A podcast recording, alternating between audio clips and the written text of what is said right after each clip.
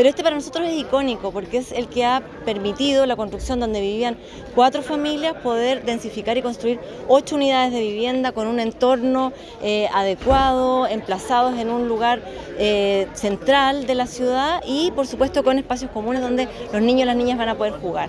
La idea es poder integrar, poder permitir que las familias no se tengan que ir de donde viven. Eso es lo principal, que las familias mantengan sus redes, estén cerca de sus familias y estén bien localizadas. Eso es lo que queremos potenciar través de esta línea programática.